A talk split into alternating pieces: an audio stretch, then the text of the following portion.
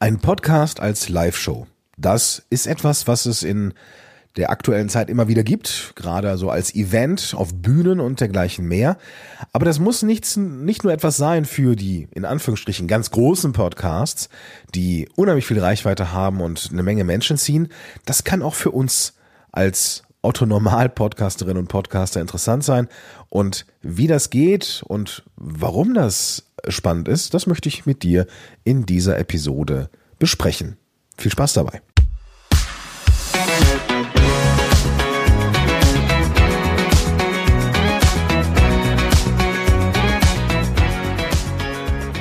Hallo und willkommen zurück zu einer neuen Folge von Power to the Podcast. Ich bin Gordon Schönwelder, ich bin Podcast Coach und Podcast Evangelist hier. Und eben als dieser Evangelist darf ich so coole Sachen machen wie diesen Podcast und habe die Ehre, immer mal wieder auch Nachrichten von euch zu bekommen. Ich nehme mal ein anderes Pronomen. Normalerweise nehme ich ja immer das Du von dir bekomme.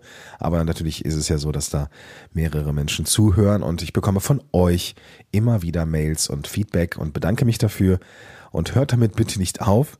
Es ist nämlich richtig cool. Ich habe vor einiger Zeit mal ähm, rumgefragt, wer denn mal eine Frage hat, die ich im Podcast beantworten darf. Und mich hatte dann wieder eine Frage erreicht, und zwar von der Veronika. Und die Veronika hat ein sehr, sehr cooles Podcast-Format gestartet, beziehungsweise steht da auch davor. Und ich möchte diese Sprachnachricht hier mal abspielen. Ich habe auch die Erlaubnis dazu. Veronika, los geht's. Mein Podcast läuft jetzt seit zwei Jahren und ich habe vor allem Solo-Folgen und ich möchte gern in den kommenden Monaten mal ausprobieren, ein paar Folgen live aufzunehmen mit Hörerinnen und Hörern. Hast du dazu Tipps für den Ablauf? Meine Ideen sind, ich möchte es gern in einem Zoom-Raum machen ähm, und dann zuerst natürlich die Hörerinnen dort begrüßen und eventuell auch deren Audio testen lassen für die Diskussion dann später. Ich habe zwei Ideen. Eben einerseits, dass ich die Podcast-Episode zuerst ganz normal einspreche und die Leute können mir eben dabei zuschauen und dann, dass sich die Leute freischalten können mit ihrem Mikrofon und dass wir so eine Q&A-Runde zum Thema machen.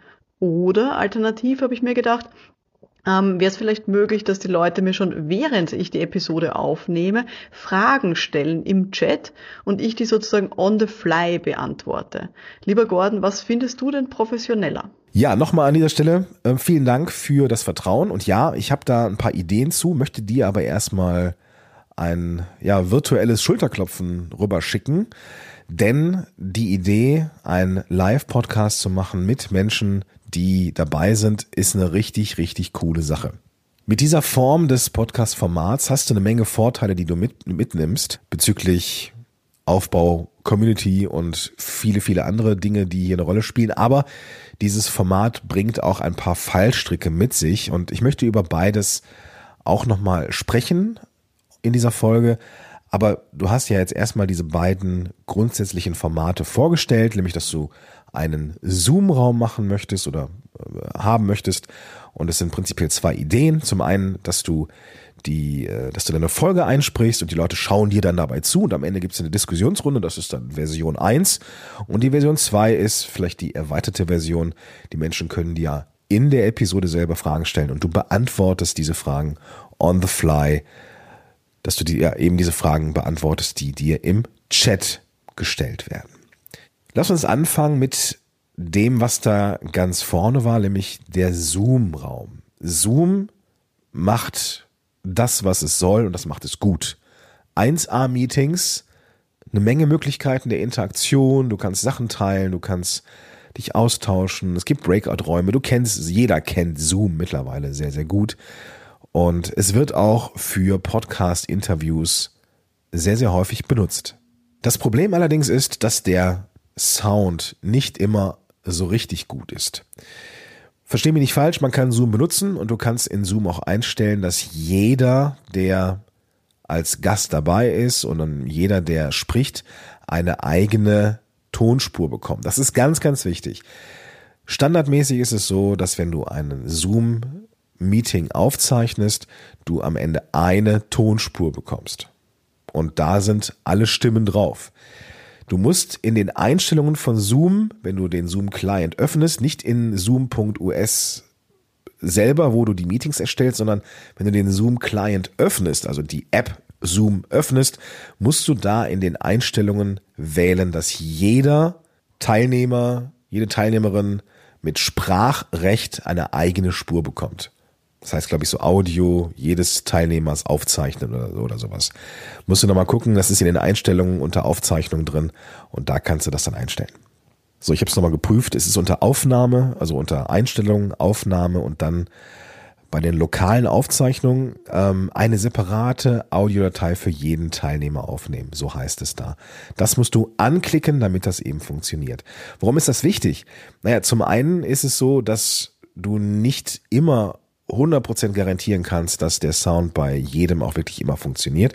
Und zum anderen ist es so, dass du einfach mehr Möglichkeiten hast, Sachen mal rauszuschneiden, ohne dass du in Gänze schneiden musst oder wenn bei irgendeinem Teilnehmer die Feuerwehr durchs Mikrofon fährt, dann kannst du eben diesen Teil muten oder eben rausschneiden und musst dann nicht alles schneiden oder sowas. Ne? Das, ist einfach die bessere Möglichkeit. So, also Zoom kann das und Zoom ist okay, aber ich würde, glaube ich, wenn ich die Wahl hätte heutzutage, eher ein anderes Tool nutzen und vielleicht das von mir sehr geschätzte Riverside das hat nämlich mehrere Funktionen, die da noch eine Rolle spielen können. Zum einen ist der Ton wesentlich besser.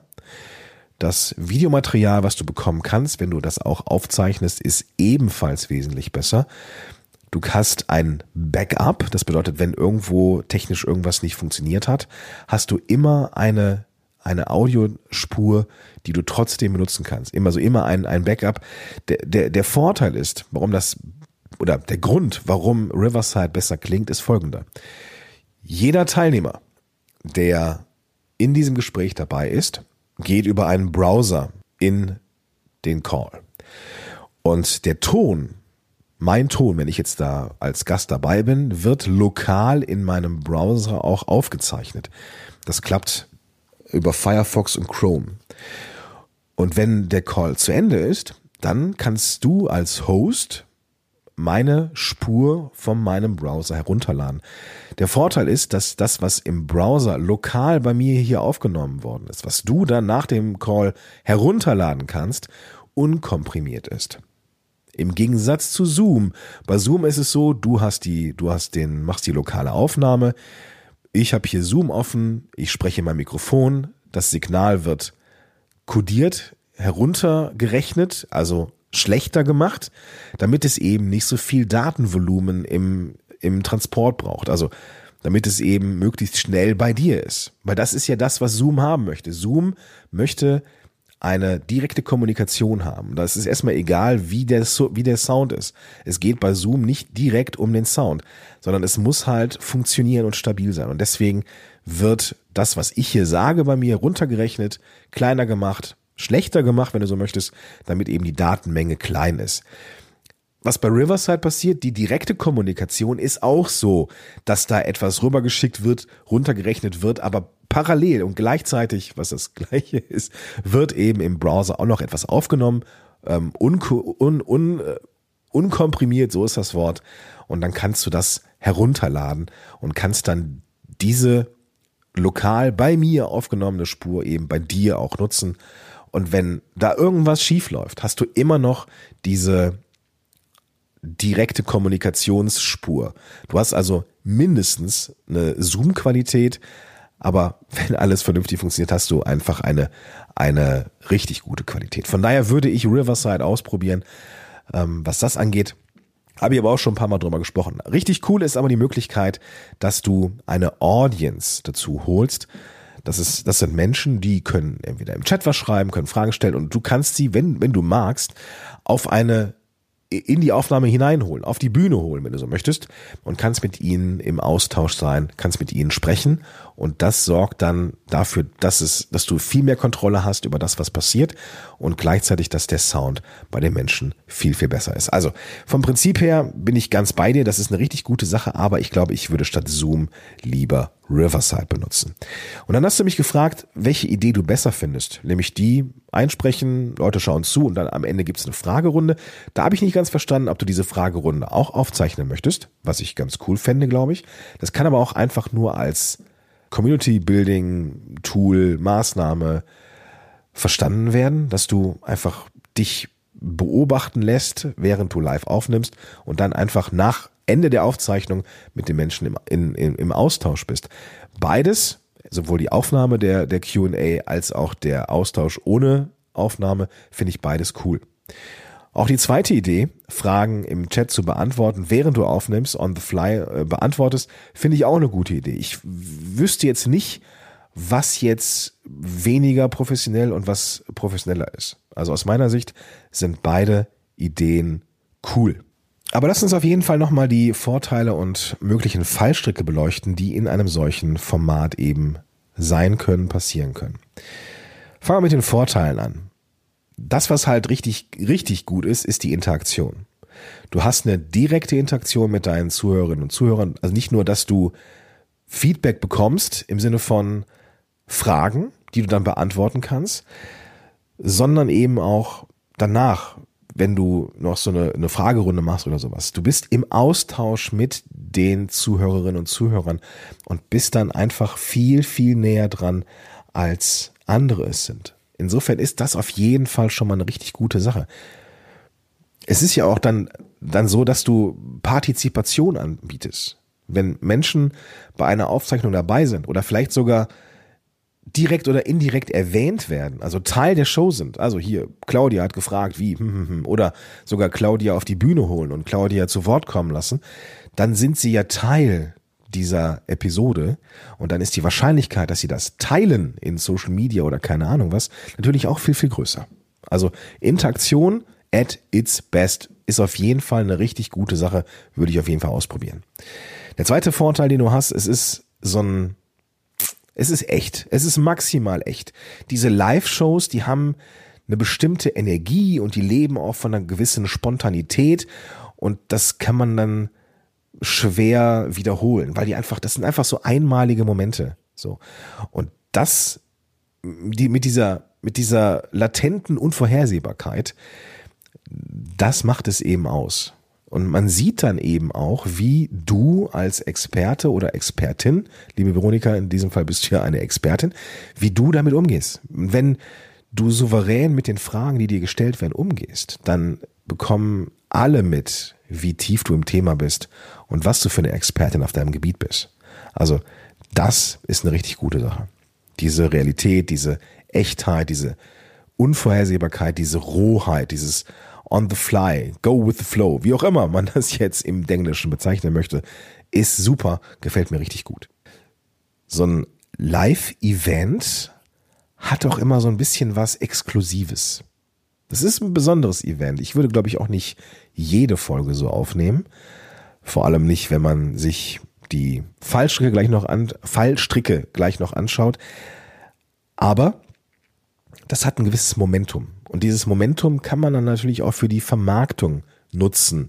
Man kann beispielsweise in Facebook eine Veranstaltung erstellen, Live-Recording, Doppelpunkt, am so und so viel nehme ich zu der, dem und dem Thema etwas auf. Das sorgt für eine gewisse Traktion und eine gewisse Sichtbarkeit auf dein Thema, auf deinen Podcast, noch bevor du irgendetwas aufgenommen hast. Und das sorgt für Interesse, kann neue Menschen anziehen und ist richtig gut. Außerdem bekommst du eine Menge Feedback. Nicht nur, wie gesagt, auf die auf, auf Fragen, die du stellst, sondern du bekommst dann eben auch die Möglichkeit, mit der Zielgruppe im direkten Austausch zu sein und kannst dann fragen, hey, welche Themen interessieren dich? Was brauchst du noch? Welche Sachen im Podcast haben dir vielleicht nicht so gut gefallen? Und, und, und.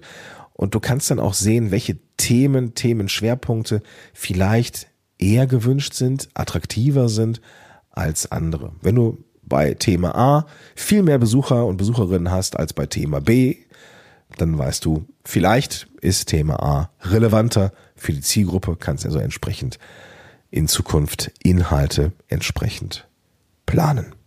Aber wo Licht ist, ist auch Schatten und natürlich gibt es auch ein paar Fallstricke, die du zumindest berücksichtigen solltest. Erster Punkt, es ist einfach so, dass diese Live-Events in irgendeiner Art und Weise anfällig sind für technische Probleme, in welcher Form auch immer, die dann in der Nachbereitung einfach mehr Zeit benötigen. Also beispielsweise du holst jetzt Claudia auf die Bühne und Claudia hatte beim Mikrofoncheck war noch alles in Ordnung. Jetzt ist aber irgendwie so, dass bei Claudia da gerade irgendwie das Mikrofon abgerauscht ist oder der Rechner zickt oder irgendwie das Internet wackelig ist. Bis man dann wieder auf Spur ist, das kann vielleicht dauern und dann musst du dann in, in der Nachbearbeitung auch diese Sequenz dann rausschneiden. Ähm, das ist dann halt so, aber es kann eben sein, dass das im Nachgang mehr Zeit in Anspruch, in Anspruch nimmt. Dieses Problem kannst du natürlich minimieren, indem die Menschen in Anführungsstrichen einfach nur Fragen stellen und ansonsten nicht präsent sind. Das ist dann natürlich einfacher. Wenn du aber wirklich Menschen auf eine virtuelle Bühne holen möchtest, um mit denen im Austausch zu sein, dann kann das eher Schwierigkeiten machen als eine reine Solo-Folge. Aber auch da nochmal die, die Relativierung wäre für mich jetzt kein No-Go. Ja, es kann passieren, ja, es ist unperfekt, ja, es kann dann irgendwie auch mehr Arbeit machen. Ausprobieren würde ich das Thema aber auf jeden Fall, weil es eben sehr, sehr viele Vorteile mit sich. Punkt Nummer zwei der Fallstricke, Druck. Live-Aufnahmen können schon stressiger sein das hatten wir ja in den, in den anderen Punkten, weil es eben unperfekter ist, weil es einfach re realitätsnah ist, sehr spontan ist, so eine gewisse Energie hat. Das kann aber auch eben dafür sorgen, dass da Fehler passieren, Versprecher oder Redundanzen inhaltlicher Art oder dass man auf irgendwie auf jemanden warten muss, wie auch immer, dass da Dinge passieren, die dich unter Druck setzen könnten. Und das hat man in der Regel nicht bei einer Nicht-Live-Sendung. Kann auch sein, dass du beispielsweise durch eine Frage oder generell von Fragen aus dem Publikum abgelenkt bist und darunter vielleicht auch die Qualität leidet in deiner, in deinem Monolog, weil du eben immer ein Auge, einen Blick auf den Chat hast, wo du Fragen liest und dergleichen mehr. Wichtig ist, dass du davon aus oder eigentlich schon einplanen kannst, dass du in der Postproduktion ein bisschen mehr Zeit brauchst. Ich würde dann nämlich nicht nur das Nötigste rausschneiden, sondern ich würde daran gehen wie an ein Interview. Dass du dann in der Produktion auch so etwas sagst wie, okay, da hat jetzt die Claudia eine super Frage gestellt. Liebe Claudia, die beantworte ich jetzt auch, aber lass mich da nochmal eine Minute drauf rumdenken, bevor ich die beantworte. So, diese, Überlegungszeit, die darfst du natürlich am Ende rausschneiden, weil niemand möchte da jetzt eine Minute lang nichts hören im Podcast, während das Menschen, die mit dir live in so einer Session sind, das natürlich anders sehen, weil sie eben dich sehen, dich wahrnehmen können. Und das können dann die Leute, die dich an, in Anführungsstrichen nur im Podcast hören, natürlich nicht. Deswegen würdest du diese Stille, diese Nachdenkzeit einfach rausschneiden. Was aber mit Druck auch noch einhergeht, und ich kann das jetzt nur von mir beurteilen, bloß weil ich jetzt das heute für eine super Idee halte, nächste Woche um 10 Uhr ein Live-Recording zu machen, heißt es nicht, dass ich nächste Woche um 10 Uhr auf Höhe bin.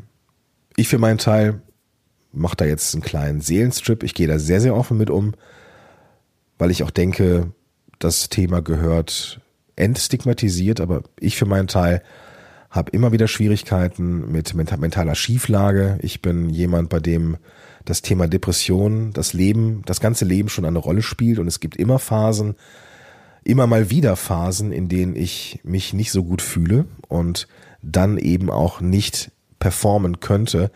Das heißt, ich weiß nicht, wie es mir nächste Woche geht. Und das sollte man im Hinterkopf behalten, dass du zum einen Zeiten raussuchst, wo du weißt, dass du auf kognitiver Höhe bist. Das bin ich generell immer vormittags. Aber alle paar Wochen und Monate habe ich mal so eine Phase, wo es mir nicht so gut geht. Da kann ich zwar ohne weiteres eine Solo-Folge aufnehmen, aber ob ich da die Energie für eine Live-Aufnahme hätte, das weiß ich eben nicht. Deswegen, für meinen Teil würde ich das eher spontan machen, auch auf Kosten der Größe des Auditoriums, sag ich mal. Aber das musst du eben auf dem Zettel haben, wenn du weißt, du willst da performen und du bist dir da nicht so ganz sicher, ob das eine gute Zeit ist. Also schau zumindest nach, wann du, in welchen Zeiträumen du da am besten performen kannst. Ich drehe mich jetzt im Kreis, ich denke, du weißt, was ich meine. Dritter und letzter Punkt der Fallstricke, Qualitätskontrolle. Wenn du jemand bist, der sehr, sehr viel Wert auf Qualität legt, dann hast du mit Live-Recordings deine Meisterin gefunden. Hier darfst du wirklich lernen, den Perfektionisten in dir ein Stück weit runterzupegeln, denn du hast einfach nicht die komplette Kontrolle über die Qualität. Das kann sein, dass bei einem deiner Spontangäste die Kinder im Hintergrund sind, dass da irgendwas zu hören ist, die Internetverbindung ein bisschen wackelig ist mal, aber okay, aber wackelig ist. Hintergrundgeräusche und und und. Das sind alles Dinge, die du wahrnehmen wirst und die passieren werden. Und du darfst da die innere Perfektionistin und den inneren Perfektionisten ein Stück weit zur Seite legen und akzeptieren, dass du einfach nicht alles in der Hand hast. Gut, das war mein kleiner Überblick über das Thema. Ich bedanke mich nochmal bei dir, liebe Veronika, für die Frage. Ich hoffe, das hat dir jetzt auch geholfen. Du hattest zwei Themen oder zwei Ideen, ich finde beide gut.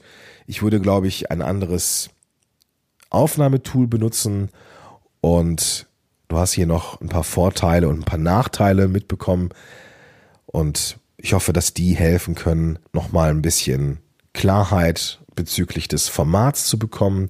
Und auch für dich, liebe Zuhörerin, lieber Zuhörer, vielleicht könntest du auch was mitnehmen und hast jetzt mit diesem Live-Podcasting-Format auch etwas, was du mal ausprobieren könntest. Was vielleicht auch eine Idee sein könnte, vielleicht nochmal, um das nochmal draufzusetzen, du könntest auch ein Stream machen, ein Livestream, zum Beispiel in Facebook Live oder Instagram Live. Irgendwo, wo du live sein kannst und könntest dich parallel lokal aufzeichnen. Also wenn du jetzt beispielsweise ähm, PC hast, dann würdest du Audacity oder ein anderes Programm mitlaufen lassen. Wenn du mit einem Mac unterwegs bist, lässt du einfach GarageBand mitlaufen, während du in Facebook Live oder in Instagram Live live bist. Und dann hast du direkt was getan für Social Media. Die Menschen können dir dort Fragen stellen und du hast dann eine lokale Aufnahme, die du benutzen kannst, um daraus den Podcast zu machen. Also vielleicht wäre ja auch diese Variation nochmal eine Möglichkeit. Gut, das soll es aber jetzt erstmal gewesen sein. Ich hoffe, dass ich einen Floh ins Ohr setzen konnte. Ich bin auf jeden Fall sehr gespannt auf die Ergebnisse, liebe Veronika. Halt mich da gerne auf dem Laufenden. Und ich wünsche jetzt dir und allen anderen Zuhörerinnen und Zuhörer, Zuhörern einen wunderbaren Tag und wie immer, schreibt mir gerne, wenn ihr Fragen oder auch Feedback und auch Kritik habt. Und wenn ihr mir eine Sprachnachricht schicken wollt, um dann vielleicht auch mal hier wie die Veronika in diesem Podcast aufzutauchen und ich eure Fragen beantworten kann, dann schickt mir auf jeden Fall gerne ähm, entweder direkt eine, eine, eine Sprachnachricht oder vielleicht erstmal eine E-Mail. Den, wie das geht, das, äh, den Weg findest du in den Show Notes. Einfach die Podcast-App öffnen und da findest du alle relevanten Links. Schreib mir, dann kannst du mir gerne eine Sprachnachricht schicken und dann kannst du hier auch in diesem Podcast auftauchen. In diesem Sinne, bis dahin, dein Gordon Schönmelder.